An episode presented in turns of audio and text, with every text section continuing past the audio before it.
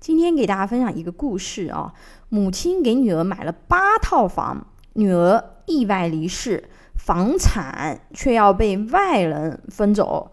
我们一直在讨论财富的保护和传承，传承就是如何传好打下的江山啊，打破富不过三代的诅咒。但传承的前提是保住江山及保住财富。传递财富。周女士是北京人哦，婚后生了一个女儿，因为丈夫家要男孩儿啊，周女士只生了一个女儿以后呢，就不能再生育了，所以就和前夫离婚了，并且很恨前夫。离婚后，周女士独自奋斗多年，拥有数千万资产。她以房地产的形式安排了所有的财产。周女士在北京朝阳公园到工体附近。总共买了七套房产，都属于商铺啊。同时呢，他也做了一个自认为很聪明的安排啊。考虑到房产的控制权，他害怕房产呀都在女儿的名下很难控制，万一这个孩子不争气，对吧？把商铺卖了，他都不知道。于是就想出一个办法，联名啊，钟女士自己占百分之一，孩子占百分之九十九。这样的话呢，如果孩子要卖房产，他自己就能够知道，将来如果要交遗产税，女儿也只需要交百分之一。女儿在上海读的大学，找了一个家庭条件不是很好的伴侣。虽然呢，周女士是不同意的啊，但是没办法，女儿的户口落在深圳，她没有办法阻止女儿结婚，所以呢，就不得不为女儿和女婿在深圳。全款购买了房产作为婚房啊，房子是挂在女儿的名下。但世事难料啊，没想到事隔一年，女儿在深圳的一次交通事故中去世，这对周女士的打击很大。更让她郁闷的是，她发现女婿、前夫自己都是女儿财产的第一继承人。虽然法院在审理中考虑到这些财产呐。都是周女士挣来的，而且她失去了唯一能赡养自己的亲人。经酌情考虑，给钟女士更多的份额。但对钟女士来说，这些财富都是她自己努力挣来的，现在却要把她的财产分给。他一生中最讨厌的两个男人啊，因为他认为女儿如果不去深圳，就不会发生交通事故，所以对女婿也是有很大的一个情绪，所以他当然是不愿意把房子分给他们的。但是法律上竟然要求把他的房产和最讨厌的两个男人平分啊，这合理吗？啊，大家听起来可能感觉不合理啊，但是合法。啊，根据《中华人民共和国继承法》，周女士将所有财产与女儿联合起来，指定自己占百分之一，女儿占百分之九十九。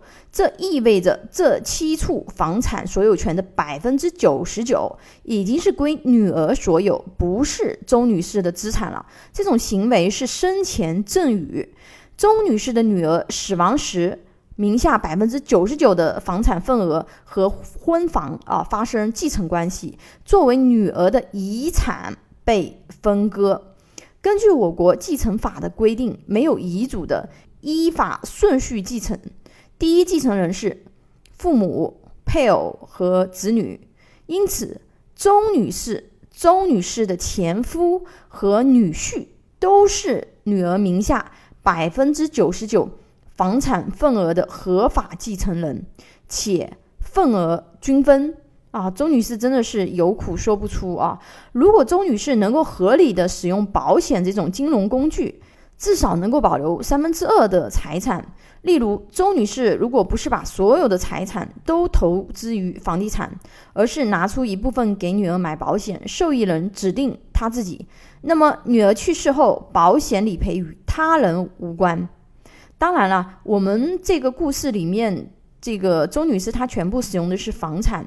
其实，呃，如果说是一些其他的这个金融产品，它其实是类似的，比如存款，对吧？比如你买的这个理财产品，比如你这个买的这个股票或者是基金，如果发生这个事情，那么这些资产都是属于遗产，都是需要和继承人去平均分配的啊。那我们来看一下啊，就是有一个另外的故事，他是怎么做的啊？不久前的话呢，拥有四套房产的李女士突然卖掉一套房子，毫不犹豫的啊，给自己买了一千万保额的终身寿险，每年缴费是几十万，受益人儿子他设定百分之六十。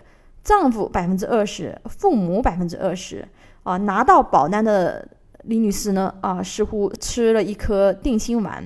虽然他身边的亲戚朋友大多不理解他的做法，但他并没有后悔。他说：“哦，在这个大财富的时代，我们必须学会资产配置。